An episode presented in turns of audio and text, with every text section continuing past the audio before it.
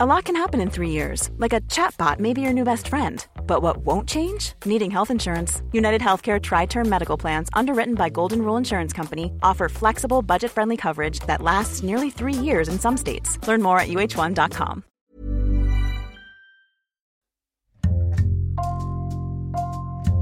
Bonjour, c'est Jules Lavie pour Code Source, le podcast d'actualité du Parisien.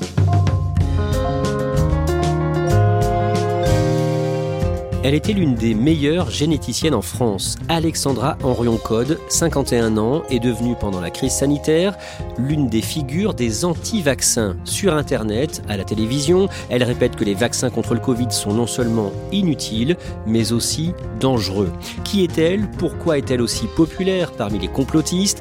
Élément de réponse dans Code Source avec Christelle Brigodeau du service Récit du Parisien. Elle vient de signer un portrait d'Alexandra Henrion-Code le 30 mai dernier. Christelle Brigodeau, le point de départ de cette histoire, c'est le sujet de Confrères, un reportage télé de l'émission Quotidien sur la chaîne TMC. Oui, les reporters euh, couvrent en fait une euh, manifestation qui se passe le 22 mai au Trocadéro, où des personnes euh, mobilisées contre le pass sanitaire se retrouvent et on voit sur les images, parmi les gens à la tribune, Alexandra Orion-Code. Maintenant la parole à, la, elle est en train de devenir la star, Alexandra Orion-Code. Elle est comment sur scène? Alors elle a un grand chapeau blanc, euh, un pantalon blanc aussi, on la voit bien, elle est super à l'aise, elle rigole beaucoup, elle fait tout un discours euh, sur euh, ce pass sanitaire et elle dérive sur plusieurs sujets et parle notamment des dangers selon elle de la vaccination pour les enfants et les jeunes. Les enfants ne peuvent espérer aucun bénéfice, A-U-C-U-N, aucun, vous m'entendez? Jamais, J-A-M-A-I-S, dire non N-O-N. À un moment, l'humoriste Jean-Marie Bigard monte sur scène et prend la parole. avec joie Jean-Marie Bigard Oui, alors il tient un discours plus qu'outrancier, enfin même euh, injurieux envers euh, plusieurs personnes, notamment des ministres, l'ancienne ministre de la Santé Agnès Buzyn, l'actuel ministre de la Santé Olivier Véran. Clairement, il les insulte, il dépasse toutes les bornes. Quand, euh, quand, quand même Agnès Buzyn, qui est maintenant protégée en Suisse, quand tu penses que cette connasse, pardon, ne va pas payer ses crimes. Qu'est-ce qu'elle fait, elle, à ce moment-là Elle a un rire gêné, alors elle lui dit à un moment euh, il, faut pas dire de gros mots. Alexandra me dit pas de gros mots. On sent qu'elle est euh, un petit peu gênée, mais en même temps, elle, elle rit quand même de bon cœur. À un autre moment de ce reportage, on voit Alexandra Henrion-Code interpellée l'équipe de quotidien. Elle les appelle les black men parce qu'ils sont vêtus de sombre et qu'ils portent le masque. Ce sont un peu les seuls dans l'assemblée à porter un masque. Ils ont des masques noirs. Ils ont des masques noirs, tout à fait. Elle tend le micro à l'équipe de quotidien. Je ne sais pas qui sont ces black men. Qui êtes-vous? Il se présente et là, elle euh, se met à sourire en faisant un grand ou, en, ce qui incite en fait la, foule à, les huer et les traiter de collabos. Bonjour madame, nous sommes quotidien, l'émission Diane Barthez. Bonjour.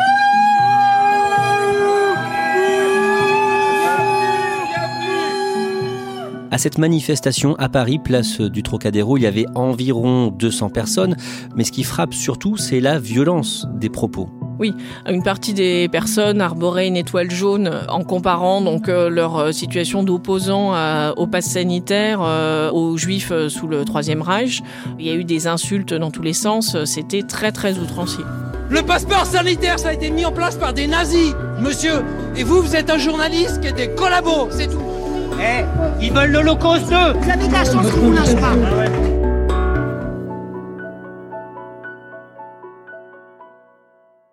Ce reportage vous donne envie de travailler sur elle et vous trouvez facilement plusieurs interventions d'Alexandra Henrion-Code dans les médias où elle s'oppose au vaccin. Par exemple, un débat animé par euh, le journaliste Éric Nolot sur la chaîne C8 le 20 mars dernier. C'est un débat qui dure euh, assez longtemps, qui est très houleux. Elle euh, déploie des chiffres, des graphiques. Euh, elle va même jusqu'à expliquer que se faire vacciner, c'est un peu comme remonter l'autoroute à contresens. Éric Nolot l'interrompt en disant qu'il peut absolument pas accepter un, discours pareil. Il y a eu une métaphore tout à l'heure qui a été prise que j'aimais bien, de dire on prend sa voiture et on monte à contre-courant sur l'autoroute. Et eh bien de la même façon, le vaccin peut aussi être considéré comme remonter le courant. Non, je ne peux pas vous laisser dire ça. Non, mais là, c'est inadmissible ce que vous dites. Franchement, c'est inadmissible. Mais avant ça, il y a eu euh, plus de 15 minutes euh, d'intervention où clairement elle met très très en doute les vaccins et insinue que c'est très dangereux. Christelle Brigodeau, vous allez nous expliquer qui est Alexandra Henrion-Code et comment elle est devenue une figure des anti-vaccins. Alexandra Henrion-Code a 51 ans, elle est née en 1969 à Warwick, au Royaume-Uni. Quelle est sa formation? Alors elle est généticienne, donc elle a fait des études de sciences en France, hein, elle est née en Angleterre mais elle est française. Elle a un doctorat de génétique qu'elle a obtenu euh, à l'université Paris 7.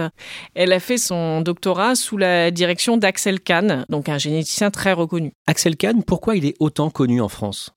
Il est connu parce qu'il a plusieurs casquettes. Il est à la fois généticien très reconnu, il a été le président de l'université Paris-Descartes, président de la Ligue contre le cancer euh, récemment, et puis euh, c'est un grand vulgarisateur. Il a fait plusieurs livres très lus, connus du grand public sur euh, la vulgarisation des sciences, le rapport à l'éthique, le travail sur la génétique. Et il a fait il y a quelques années tout un tour de France en marchant à la rencontre des gens. Donc il a l'étiquette de quelqu'un de très humaniste qui réfléchit beaucoup et c'est une personnalité qu'on a beaucoup vue ces dernières années dans les médias. Alexandra Henrion-Code, elle devient vraiment une figure reconnue dans sa spécialité.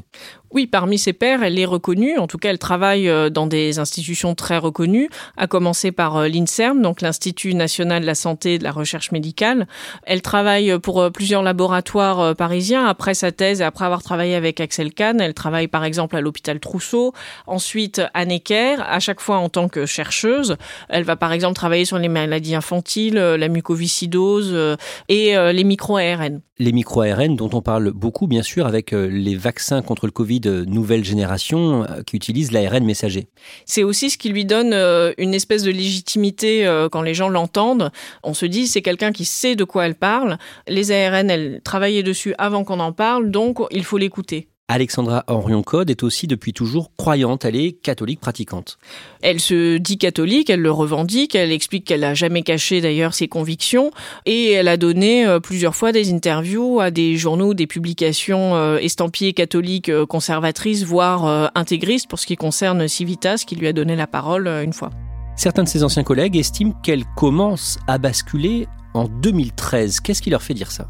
En 2013, il se passe une chose dans sa carrière qui est qu'elle postule un prix qui s'appelle l'Eisenhower Fellow, qui est une euh, fondation américaine qui œuvre pour rapprocher, disons, des personnes reconnues dans leur spécialité, qu'elles travaillent dans le monde de la science ou pas, dans différents pays et créer une sorte de club de, jeunes futurs leaders.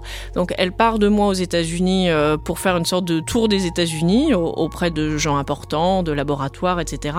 Et Stanislas Lyonnet, qui travaillait à l'époque avec elle, à Necker, dit qu'après cette période-là, eh, ils l'ont finalement moins vue euh, dans le laboratoire. Elle dit qu'elle a continué de travailler à l'INSERM comme d'habitude, mais parmi ses collègues, elle était comme un peu sortie des radars. Et ensuite, d'autres personnes ont pu parler avec elle et ont constaté qu'elle avait de gros doutes sur la science, sur ce qu'elle devait faire, sur le sens de ce qu'elle faisait. Elle est en quête de sens. C'est ce que dit euh, Catherine Bourguin, qui est une ancienne généticienne euh, qui désormais euh, travaille comme chercheuse en sciences sociales, qui avait co-signé une tribune avec elle en 2017 et m'a expliqué qu'elle avait senti quelqu'un qui se posait plein de questions, ce qui en soi n'est pas mal, mais qu'elle sentait pas assez armée pour affronter justement ses doutes et les transformer en une matière scientifique. Quelques années plus tard, elle participe au mouvement contre la PMA pour toutes, la procréation médicalement assistée pour toutes les femmes, y compris les couples de lesbiennes et les femmes seules, une promesse de campagne d'Emmanuel Macron en 2017. Elle veut euh, dénoncer les manipulations du génome humain qui, selon elle, ne sont pas éthiques. Et elle considère que la PMA, c'est la porte ouverte à des manipulations très graves. Euh, elle compare avec euh, Bienvenue à Gattaca. Enfin, pour elle, la PMA, c'est le cheval de Troie de l'eugénisme quelque part. En 2018, elle s'installe à l'île Maurice, dans l'océan Indien. Son mari, qui est entrepreneur, fait des affaires euh, dans ce coin-là. Il décide de s'installer pour de bon avec euh, leurs quatre enfants. Et elle fonde un laboratoire qui s'appelle Simplissima, qui est financé uniquement par des fonds privés et qui se veut euh, un laboratoire de recherche qui s'inspire des médecines traditionnelles. Quand l'épidémie de Covid-19 arrive fin 2019, début 2020, elle va développer un discours anti-masque et anti-vaccin et elle va notamment se faire remarquer au mois de juillet avec une longue interview accordée à un site internet. Ce site, c'est pas n'importe quel site, c'est une web télé euh, d'extrême droite qui s'appelle euh, TV Liberté. Son interview dure presque une heure avec un titre forcément choc euh, qui dit une généticienne vous dit tout. Donc on se dit qu'on va apprendre plein de choses sur le Covid, les vaccins, l'épidémie, sauf qu'elle déploie tout un discours qui n'a rien de neutre, qui met en doute alors à la fois l'origine du virus, des masques, la recherche à l'époque sur le vaccin. C'est très anxiogène. Arrive à l'extrémité de ce qui est en train de se passer visiblement en Italie, c'est-à-dire du traitement obligatoire. On a eu le service de travail obligatoire, c'est des sombres heures quand même, et visiblement on, a, on serait en train de discuter et même d'implémenter euh, l'idée d'un traitement obligatoire. Euh, et qu'on comprenne bien le traitement obligatoire, c'est le vaccin. Si vous n'êtes pas vacciné, vous n'aurez plus le droit de euh, probablement voyager, euh, voter, je ne sais pas jusqu'où euh, ils vont aller. Il y a tout, tout cet aspect-là. Et puis le, la néantisation complète de ce qu'est l'espèce humaine. C'est très vu. Il y a plus d'un million de personnes qui voient cette vidéo, y compris des gens qui ne sont pas du tout dans la sphère complotiste et qui se posent beaucoup de questions après avoir écouté ce qu'elle dit. Au mois de novembre, elle est l'une des personnalités interrogées dans le documentaire complotiste Hold Up, documentaire auquel on a déjà consacré un épisode de Code Source. Dans ce long métrage, il y a quelque chose vrai et beaucoup de choses fausses. Elle, elle dit quoi dans ce documentaire? Elle parle essentiellement des masques en expliquant euh, qu'ils ont finalement euh, pas mal de défauts. Le port du masque par des personnes en bonne santé peut notamment présenter les désavantages suivants.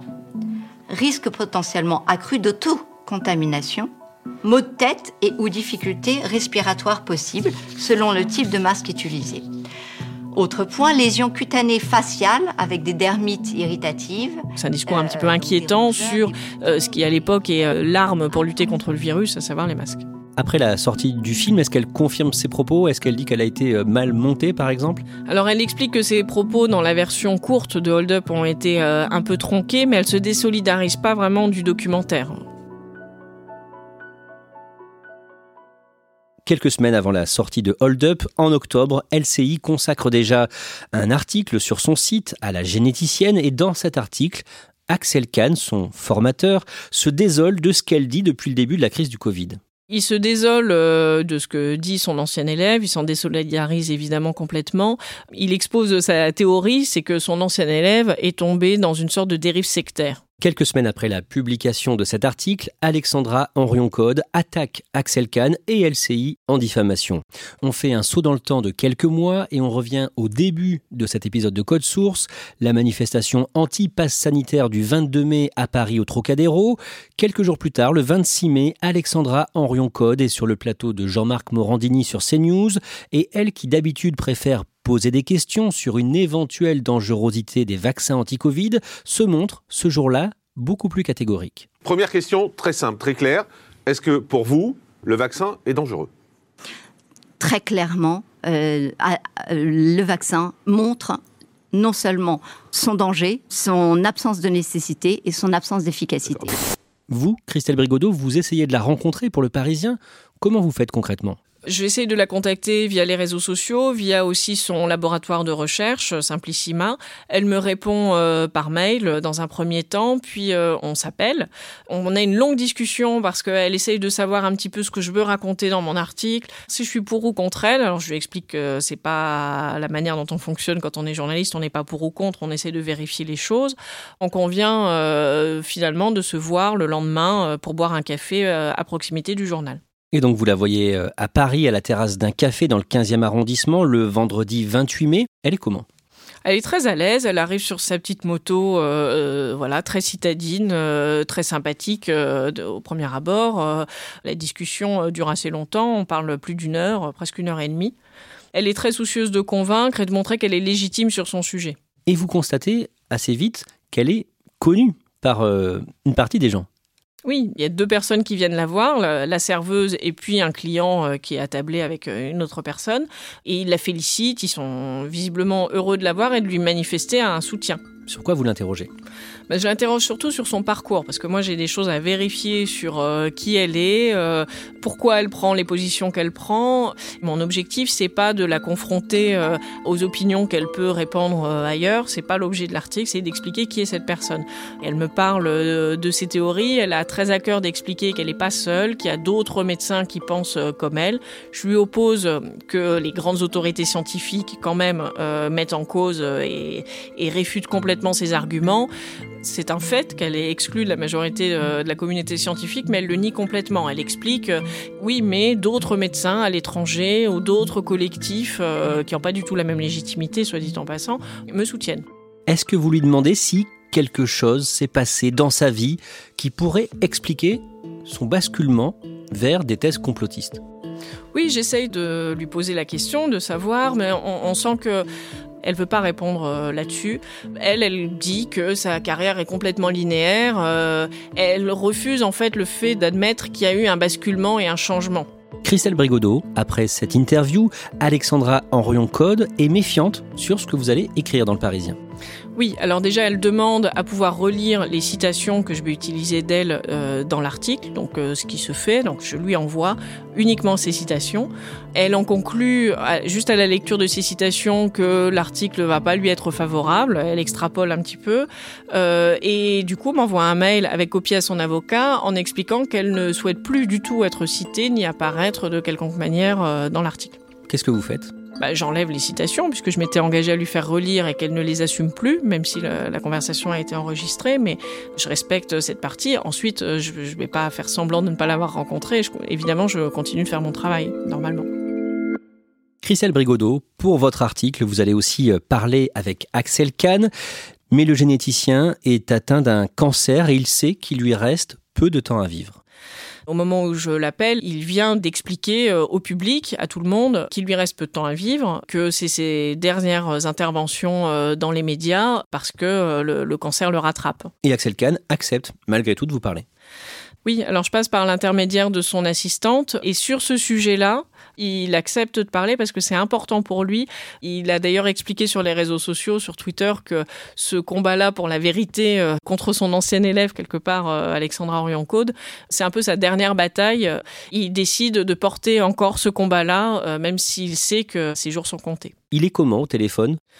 Presque comme d'habitude, en tout cas très très enjoué. Euh, il parle sans problème. Il est dans sa chambre d'hôpital au moment où on se parle et il prend le temps qu'il faut pour expliquer. Vraiment, il a à cœur de dire les choses. Est-ce qu'il est bienveillant avec son ancien élève? Oui, je trouve qu'il y a un grand respect finalement euh, vis-à-vis d'elle, tout comme elle d'ailleurs euh, garde du respect vis-à-vis de lui. On sent qu'ils se sont beaucoup appréciés euh, d'un point de vue intellectuel, scientifique. Il explique que c'était une généticienne brillante et ça le désole d'autant plus de voir comment les choses ont tourné. Justement, qu'est-ce qu'il ressent aujourd'hui vis-à-vis d'elle? Il théorise les choses, il a une explication, euh, il se dit qu'elle articule en fait la vérité autour de sa propre vérité spirituelle comme un phénomène sectaire, donc il réitère ce terme de phénomène sectaire, pour lui c'est évident que c'est ça, donc il considère que son, son ancienne élève a, a vraiment dérivé, n'est plus une scientifique euh, puisqu'elle ne raisonne plus en scientifique. Il est déçu? Je dirais qu'il est un peu triste de, la manière dont les choses se passent et, triste de voir ça. Il me dit, euh, c'est une phrase quand même très forte, c'est un de mes enfants qui est tombé. Donc on voit quand même à quel point il la tenait en estime et à quel point, oui, d'une certaine mesure, il est déçu.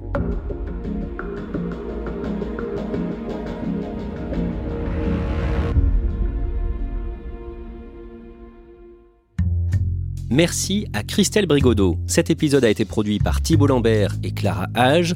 Réalisation Julien Moncouquiole.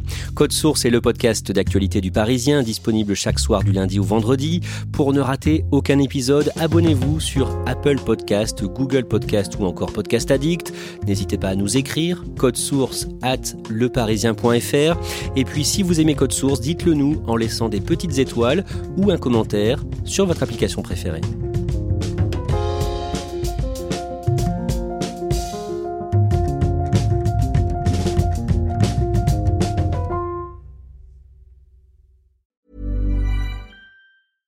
Want flexibility? Take yoga. Want flexibility with your health insurance? Check out United Healthcare Insurance Plans. Underwritten by Golden Rule Insurance Company, they offer flexible, budget friendly medical, dental, and vision coverage that may be right for you. More at uh1.com.